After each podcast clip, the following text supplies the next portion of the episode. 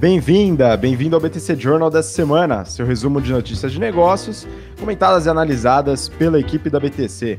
Meu nome é Gustavo Habib, sou instrutor de Soft Skills e Marketing pela BTC e hoje, dia 6 de junho de 2019, nós falaremos sobre Fiat retira a proposta de fusão da Renault, Log é o mais novo unicórnio brasileiro, Netshoes descarta Centauro para seguir com Magazine Luiza, venda da Braskem é suspensa e piora a situação do Odebrecht e a fusão BRF e Marfrig com análise das duas empresas.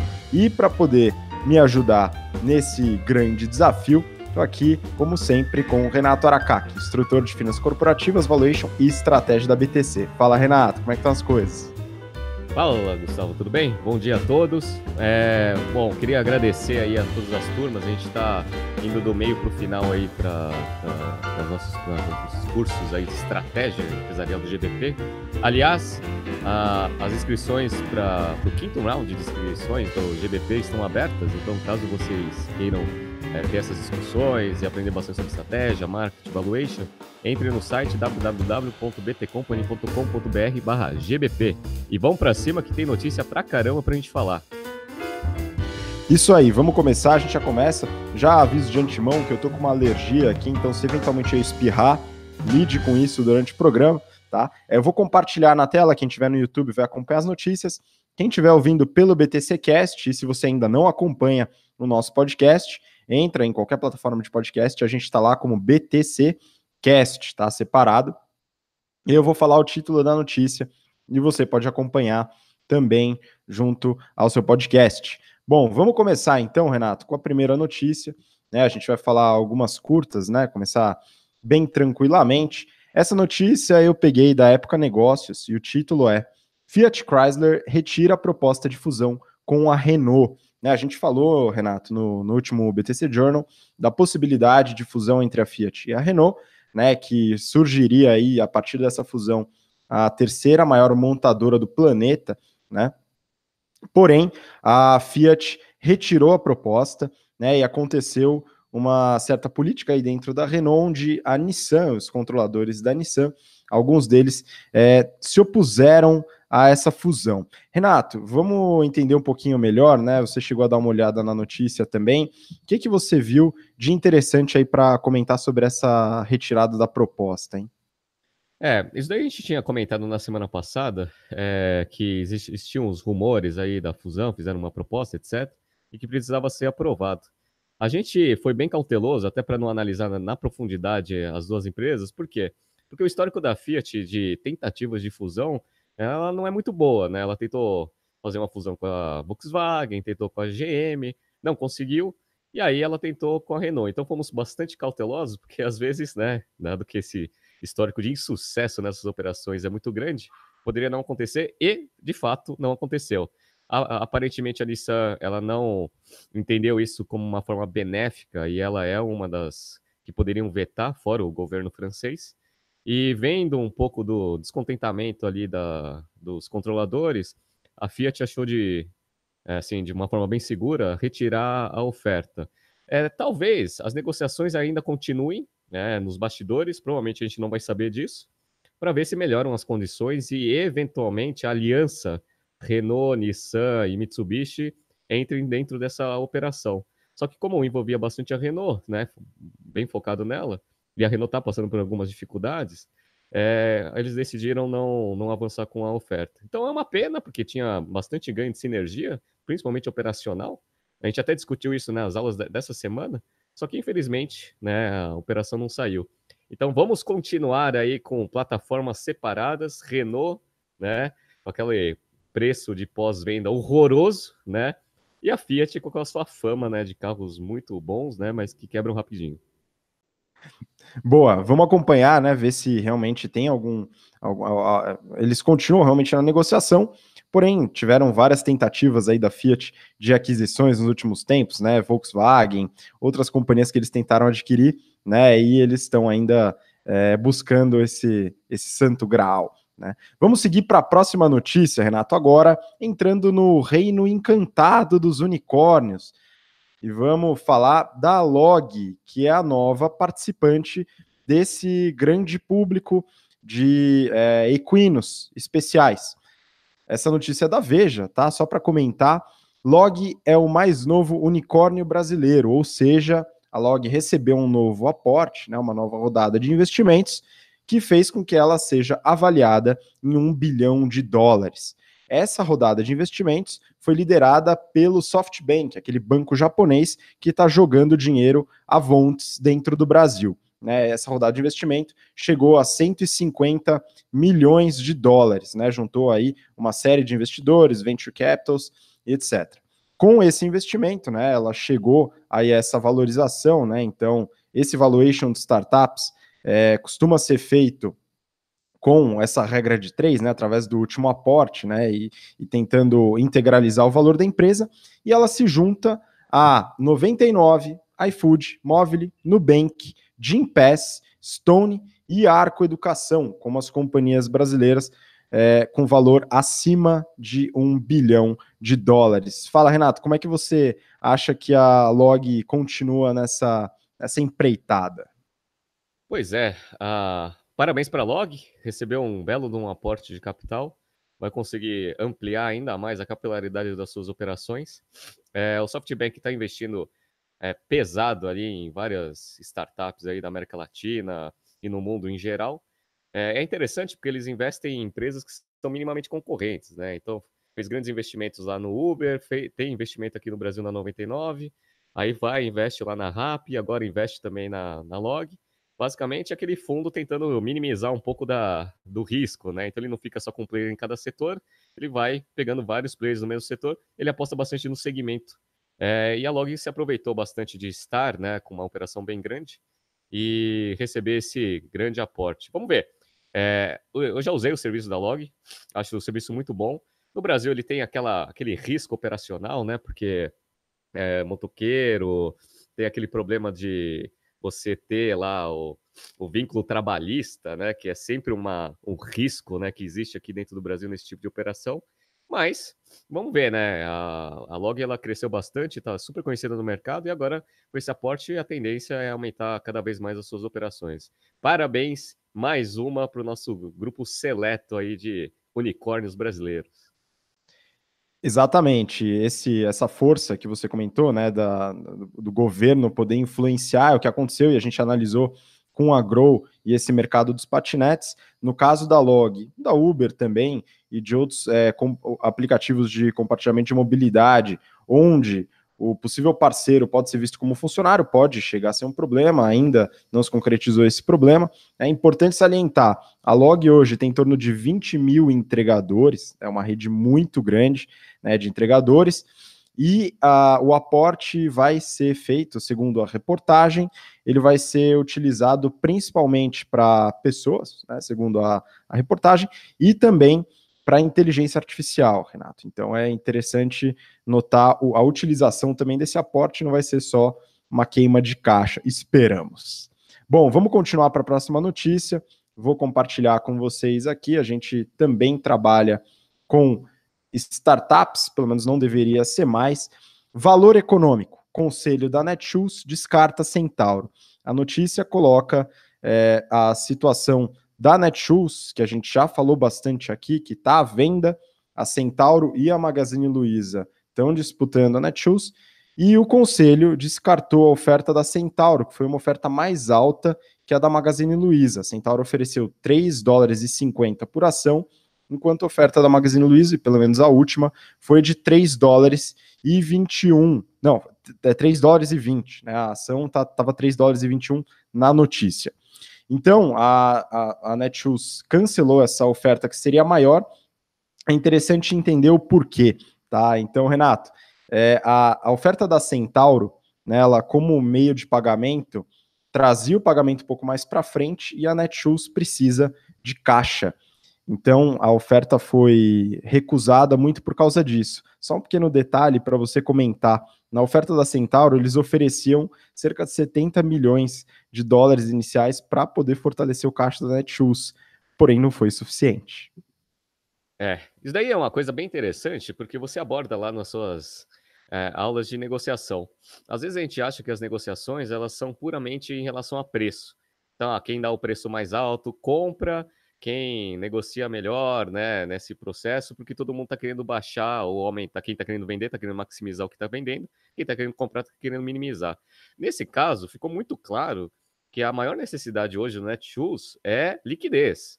Então, ele está aceitando uma oferta menor do que a Centauro por causa do problema de liquidez da empresa. Os acionistas estão vendo que a empresa, se ela não fechar um acordo rapidamente, ela vai ter grandes dificuldades aí de capital de giro, provavelmente vai, né, entrar aí numa RJ vai quebrar de fato, né?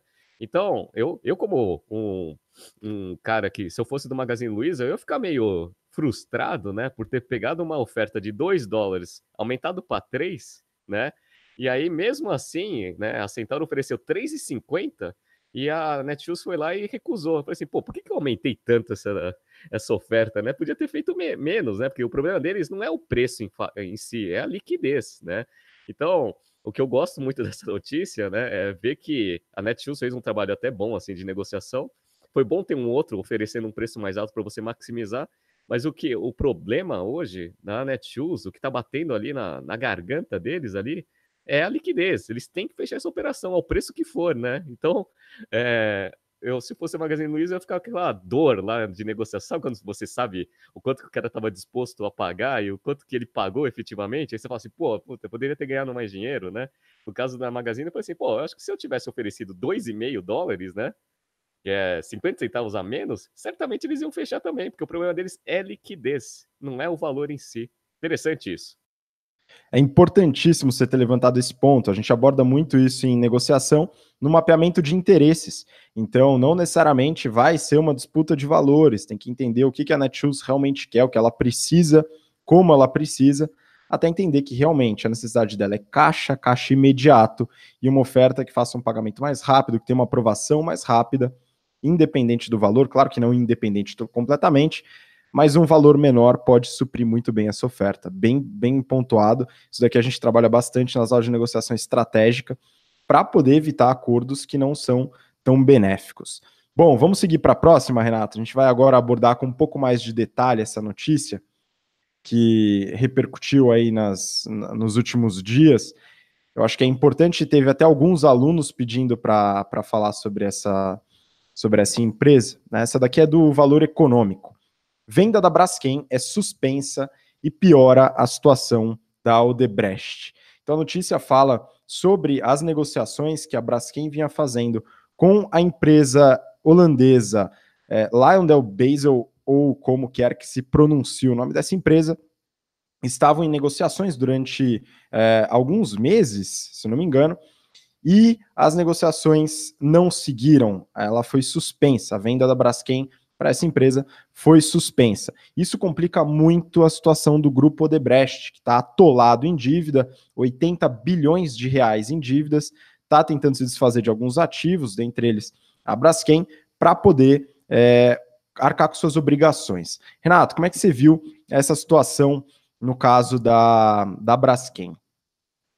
Bom, para você entender o caso da Braskem, é importante salientar que o que a notícia fala, que é a, o, a empresa que está querendo forçar essa, essa venda aí, né, que é a Odebrecht. A Odebrecht a gente sabe, né, Operação Lava Jato, um monte de coisa, tá ruim, né, tá com uma dívida monstruosa e deu como garantia as ações da Braskem. Então, conseguir fazer uma operação dessa ia dar uma, um alívio, principalmente para os bancos, né, que emprestaram muito dinheiro e estavam querendo ter um pouco de liquidez aí, umas, uma garantia um pouco mais forte, né? Então, é, isso daí não aconteceu. Essas negociações, só para você ter uma ideia, elas tiveram início há 18 meses atrás. Então, esse negócio vem se estendendo há muito tempo, essas conversas, etc. Mas, assim, onde que pegou? E aí são rumores de mercado. Pegou no seguinte ponto.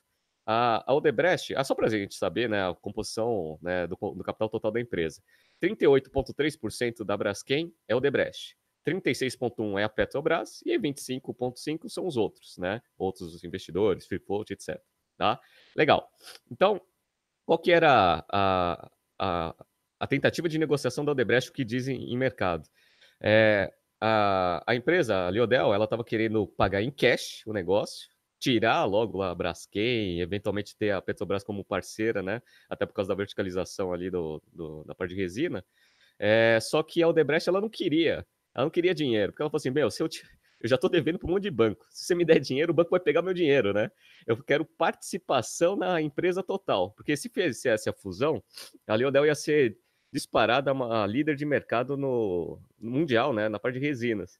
Então ele ia querer ter participação e aí é só trocar a garantia, né? Ia trocar a garantia por ações da, da Braskem por ação, né? Da Liodel.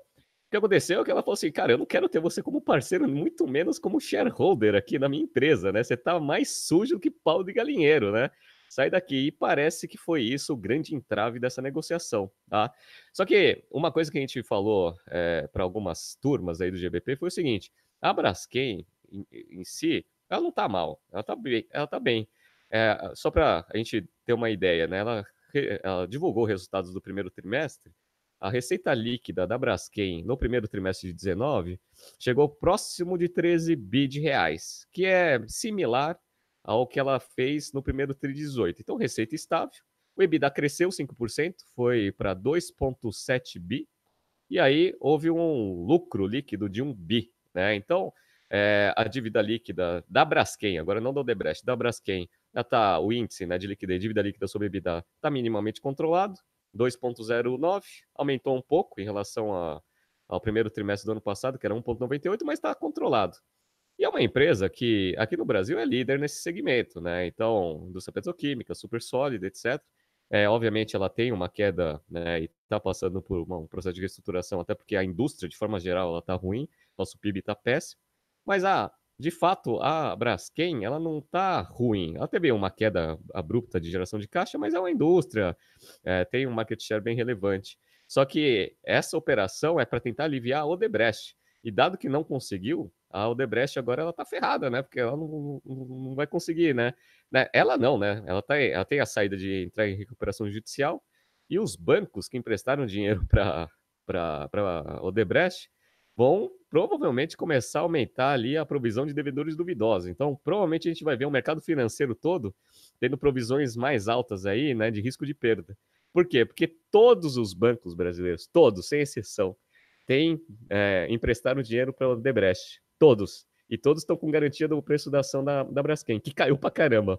Hoje, se você for pegar o valor da participação da, da, da Odebrecht, né, da, da Braskem dentro da, da Odebrecht, dá menor do que o total de dívida que ele colocou como garantia. Ou seja, meu, vai ter haircut aí nesse, nessa dívida, os bancos vão começar a reconhecer um pouco de perda aí nessa operação de crédito. Exatamente. Outra coisa, a ação da Braskem caiu cerca de 17% depois do anúncio dessa notícia. Absurdo o, a, a, mudança no valor da empresa, né, de acordo com a notícia, independente do que aconteceu com a empresa, os resultados da empresa né? Só abordando um pouco a questão dos produtos, né? Você comentou petroquímica, né, atua muito nessa área e com químicos e derivados, né? De plástico, principalmente polietileno, polipropileno e PVC. É, é líder, uma das líderes do mercado dentro de, de plásticos e petroquímicos. E realmente é uma situação complexa. O Debrecht está atolado em dívida, todos os bancos, e a Braskem, como seguro para todas essas dívidas, o Debrecht talvez faça esse jogo né? Vamos ver o que, que acontece, mas essa negociação aparentemente ela, ela realmente cessou. Então, vamos, vamos acompanhar, né, Renato? Como que a gente vai. Como, como que o Debrecht realmente vai sair dessa situação? É, vai ser bem difícil aí uh, o Debrecht agora conseguir dar liquidez para esse negócio, porque pega muito mal no mercado, né? Quando você vê a líder de mercado negociando por 18 meses, depois ela fala que ah, a gente não chegou no acordo, gente viu algumas inconsistências na operação e a gente decidiu sair, você, come... você levanta né, uma bandeira que assim, deve ter algum problema lá, né? E dado que tem envolvimento de Petrobras, né, Odebrecht, é, que está envolvido em um monte de escândalo aí que a gente já vem acompanhando já faz algum tempo, né? uma empresa multinacional, o, que ela não quer hoje é ter esse tipo de problema reputacional. Então, agora vai ficar difícil para Odebrecht. A recuperação judicial vai ser provavelmente o caminho que eles vão tentar entrar, que isso é péssimo para todos os credores.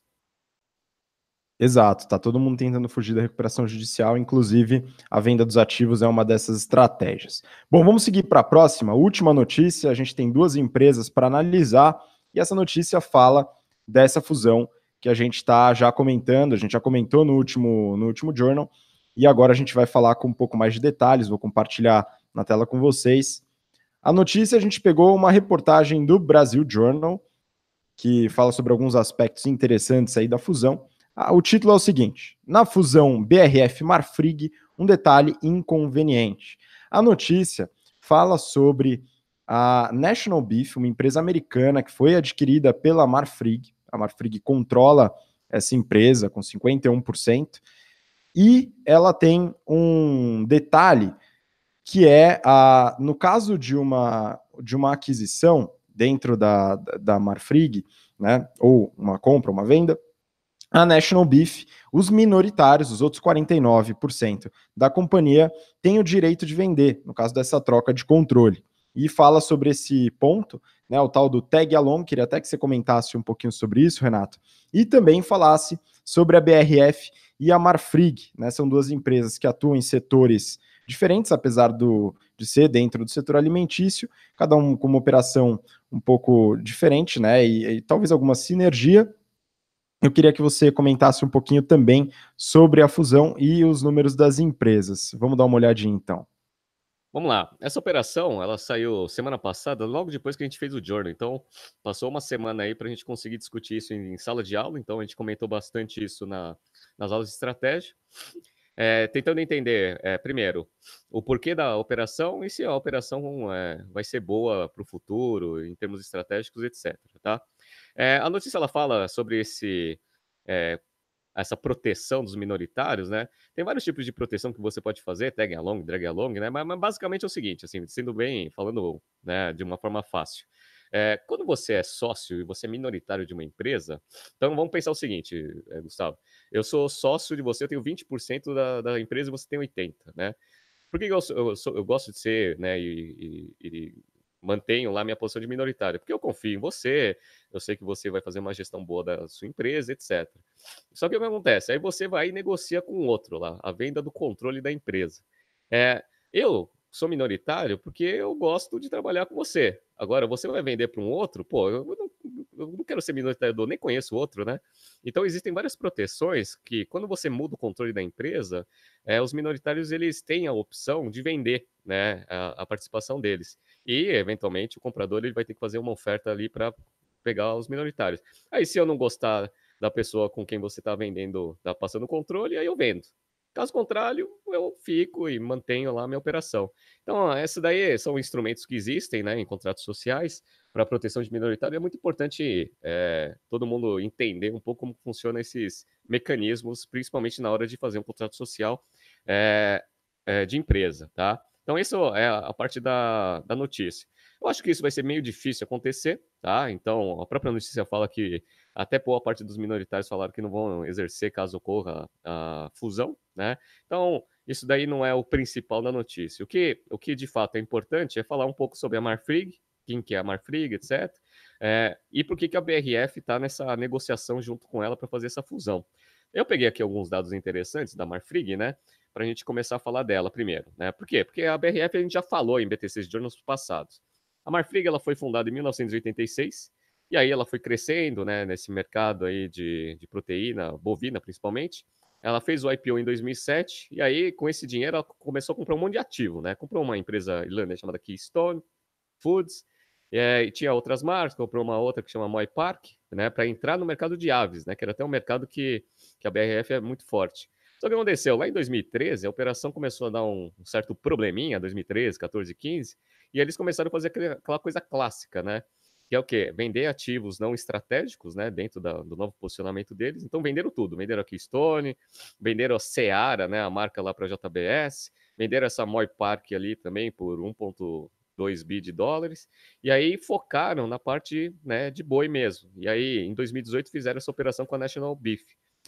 Pegando um pouco dos resultados, né, até para a gente saber o tamanho dessa operação, resultados do primeiro TRI foi receita líquida foi 10 bi de reais né, em receita, com uma margem bruta de 9%, né, que está estável em relação ao primeiro TRI do, do, de 2018. Né? Houve um crescimento de receita de 7,6% e a margem bruta se manteve. E a margem EBITDA ajustada é 5,7, né? um crescimento de 0,4 pontos percentuais. Beleza, então em termos de receita, a operação ela tem um nível de rentabilidade ok, tá? É, O problema é que a, a, geração de caixa, né, o consumo de caixa da, da empresa foi monstruoso no primeiro tri, né? Eles queimaram 1,4 bi contra uma queima de 346 no primeiro tri de 2018. Isso é ruim. Só que elas, a, a empresa, o nível de alavancagem dela, né, não é tão alto assim, né? Ele aumentou, né, do quarto tri de 18 para o primeiro tri de 19, ele passou de 3,39, né, dívida líquida sobre EBITDA para 2,76, deu uma aumentada, mas ainda está no nível controlado.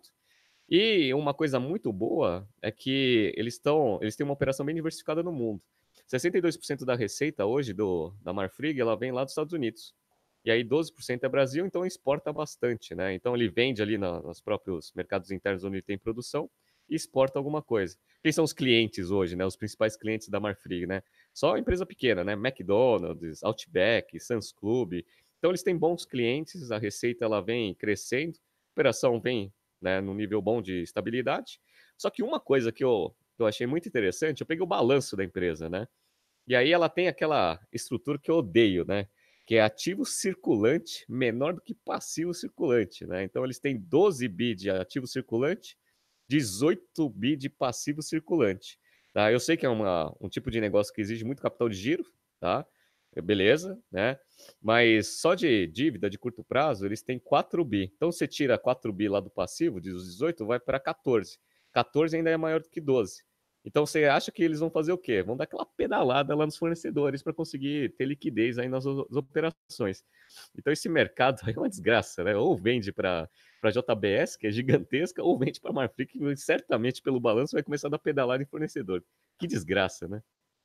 Pois é, é interessante analisar esse resultado. A gente tem trabalhado com algumas empresas nos últimos journals com margens tanto brutas como margens líquidas altíssimas. Né? Nesse mercado a gente viu que a margem é muito baixa. Isso não quer dizer que a empresa está ruim. O mercado é um pouco complexo. A gente tem um alto é, custo, um capital intensivo, né, até que, que afeta o capital de giro, e uma cadeia de valor muito custosa, que faz com que a sua, o seu custo né, de produtos vendidos seja bastante alto.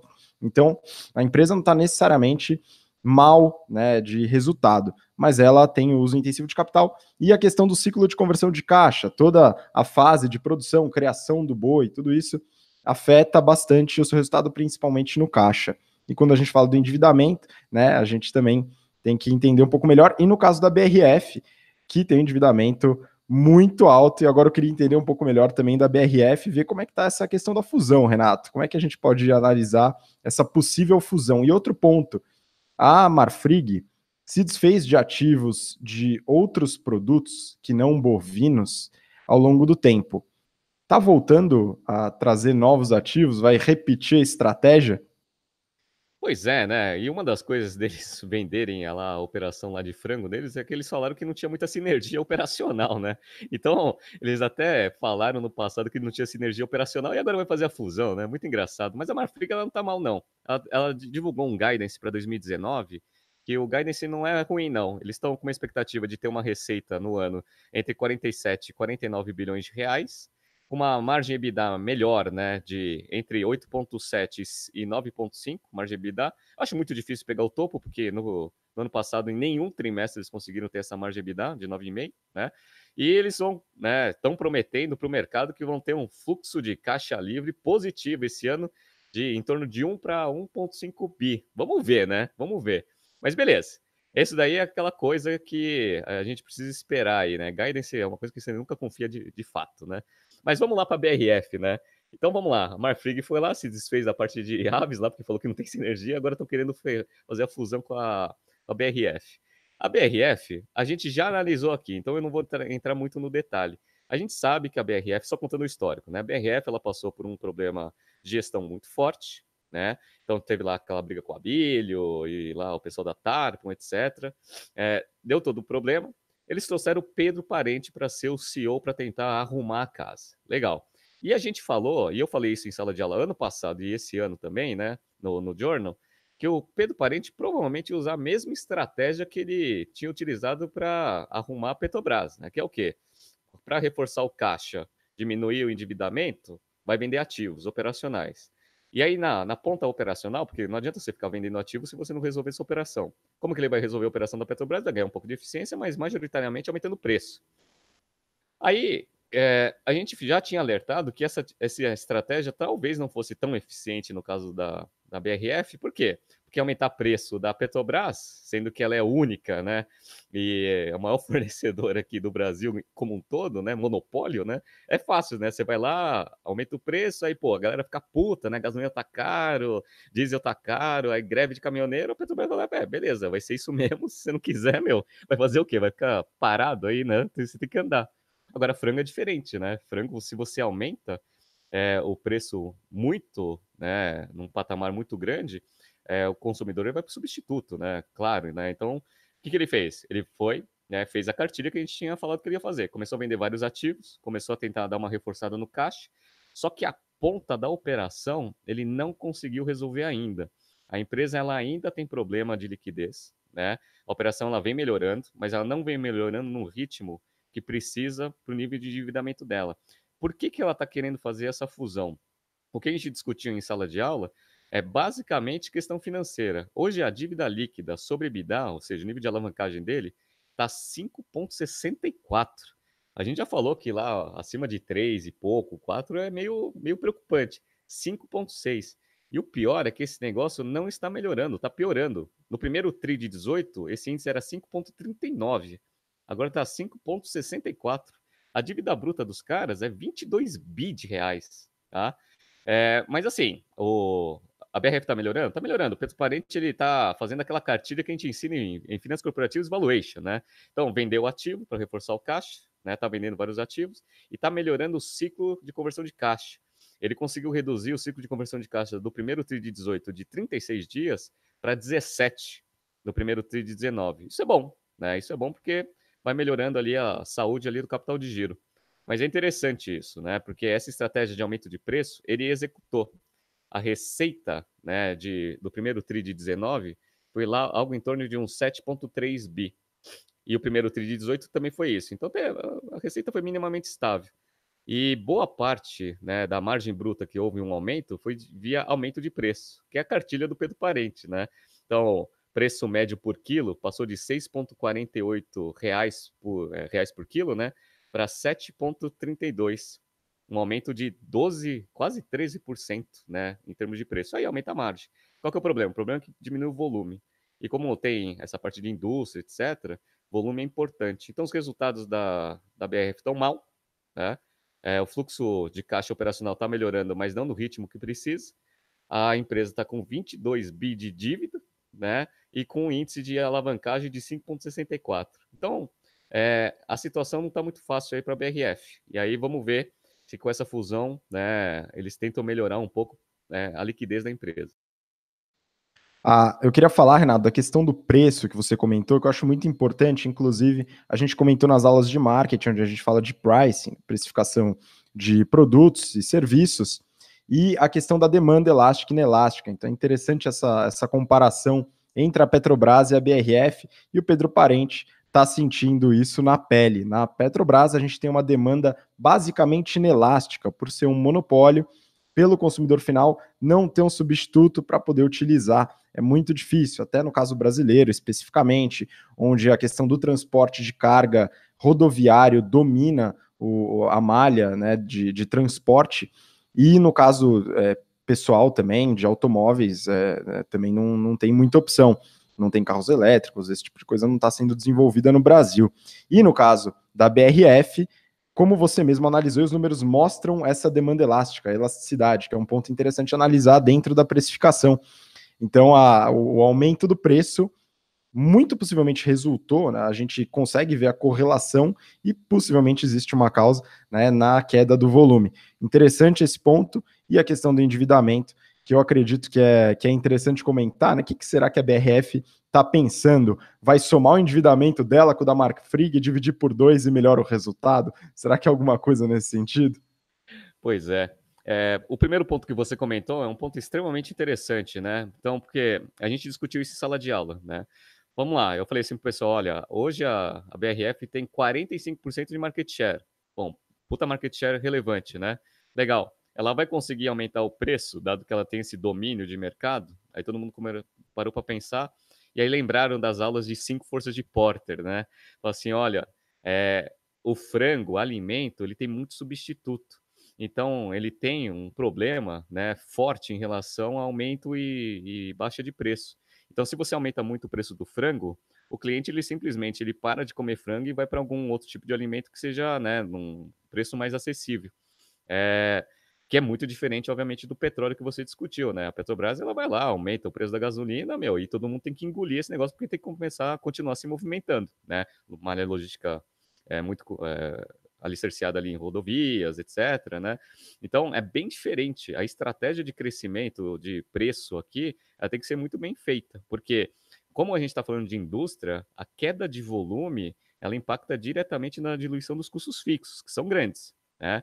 Então, se você é, fica lá aumentando margem bruta, mas você né, diminui muito ali o seu volume de venda, você fica com muito ativo ocioso, consequentemente, né, esse negócio vai impactar ali no resultado final. Então, é uma conta muito mais complexa do que Petrobras. E o Pedro Parente vai sair, né? Ele vai sair agora no final desse ano, já anunciou, falou que vai fazer projetos pessoais, porque não vai renovar lá o contrato dele de dois anos, né?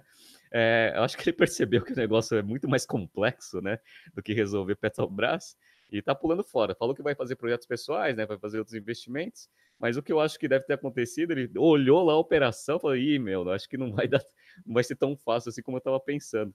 E já tá pulando fora. Eu se fosse ele faria a mesma coisa. Vamos ver como que vai ser essa fusão. E isso daí que você falou sobre a média de de dívida, né? é o que o mercado financeiro hoje está olhando que é a principal razão que você dá uma aliviada nesse índice de dívida líquida sobre EBITDA, porque você coloca EBITDA e coloca menos dívida líquida. Então, de 5,6, vamos fazer uma regra de 3 aí, é, contra 2,79, vai para uns 3 e pouco, vai, 3,7. Ah, 3,7 é melhor do que 5,6. Pô, mas caceta, né? A gente vem discutindo de forma bem estratégica lá nas nossas aulas o porquê que você faz uma fusão, né, os ganhos, sinergias, etc. Isso daqui é, é, é uma fusão para sobrevivência, né? Tem sinergia? Olha, a, provavelmente vai ter, até porque a Marfrig ela vai conseguir ter uma capilaridade mundial forte, que a operação da BRF de exportação é muito pesada mas a razão principal é dar uma aliviada lá no índice de liquidez, né? Tanto é que os acionistas né, de ambas as empresas não estão vendo isso com muito bons olhos, não. O mercado financeiro está bem descrente em relação a essa fusão, principalmente por causa dessa razão. E não adianta falar que é sinergia, que vai criar um grande player nacional, porque eu acho que isso daí a gente já não, já não cai mais nessa conversinha, né? Pois é, isso que você falou também é importantíssimo, porque apesar de uma temporária redução do endividamento numa eventual fusão, você ainda continua com a operação muitas vezes ineficiente que provoca esse endividamento.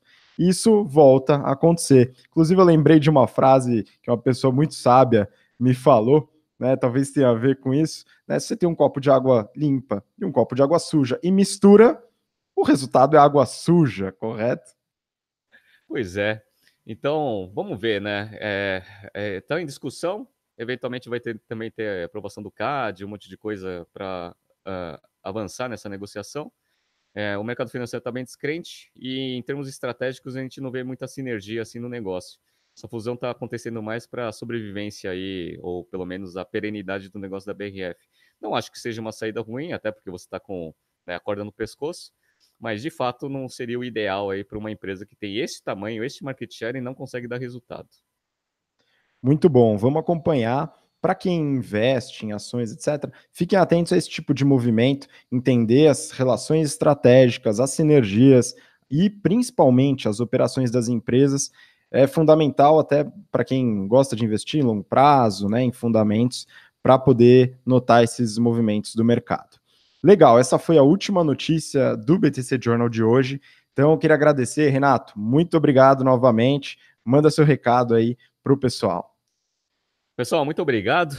Peço desculpas aí pela, pelo problema de saúde, né, que ambos temos, né, ambos estamos com gripes, né, fortes, principalmente por causa dessa mudança de tempo. Queria Mas agradecer... o jornal não para. Não, não, o jornal não para, né, a gente atrasa um pouco, toma uns remédios aí, né, vai, vai fazer o jornal dopado. É, mas, é, mas a gente sa... mas saiu de jornal. É, queria agradecer aí a participação de todos os alunos nas nossas aulas, está sendo muito interessante, o pessoal já tem um business sense apuradíssimo, e as discussões estão ficando bem interessantes e próprio, os próprios alunos vêm respondendo as perguntas, a gente já não precisa mais induzir as respostas.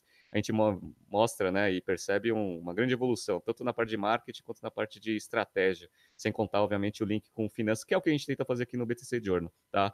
Queria agradecer também um monte de elogio aí que a gente recebeu nessas últimas semanas dos nossos, é, da nossa audiência, né? É, a gente fica extremamente agradecido que a gente eventualmente consegue agregar um pouco aí no conhecimento de todo mundo. E quem quiser, né, repetindo aí o convite, as turmas do GBP elas estão abertas, né? O penúltimo round ele vai terminar dia 16 do 6. É, se vocês quiserem ter esse tipo de discussão, esse tipo de conhecimento, para vocês conseguirem entender as notícias, os movimentos estratégicos das empresas, é, estão abertas as inscrições www.btcompany.com.br/gbp. Né? E tem o nosso curso de finanças aberto também, o General Finance Program, é a mesma coisa, barra GFP e os nossos cursos de modelagem nas férias. Né? Então, temos turmas em São Paulo, em Campinas. É, entra lá, www.btcompany.com.br barra EBP, Excel Plus Business Program. Teremos o prazer aí de tê-los né, como os nossos alunos e teremos essas discussões aí em sala de aula. Muito bom, muito obrigado. Aproveito para pedir para você, se ainda não segue o canal no YouTube ou no BTCcast, independente da plataforma, acompanhe, se inscreve porque toda semana a gente vai trazer mais conteúdos e aproveito para convidar também você para seguir a nossa, o nosso canal no Instagram, instabtcompany, onde a gente trabalha conteúdos menores, mais rápidos e tenta ajudar o pessoal com dúvidas pontuais. Muito obrigado e nos vemos então no próximo BTC Journal. Um abraço, tchau, tchau.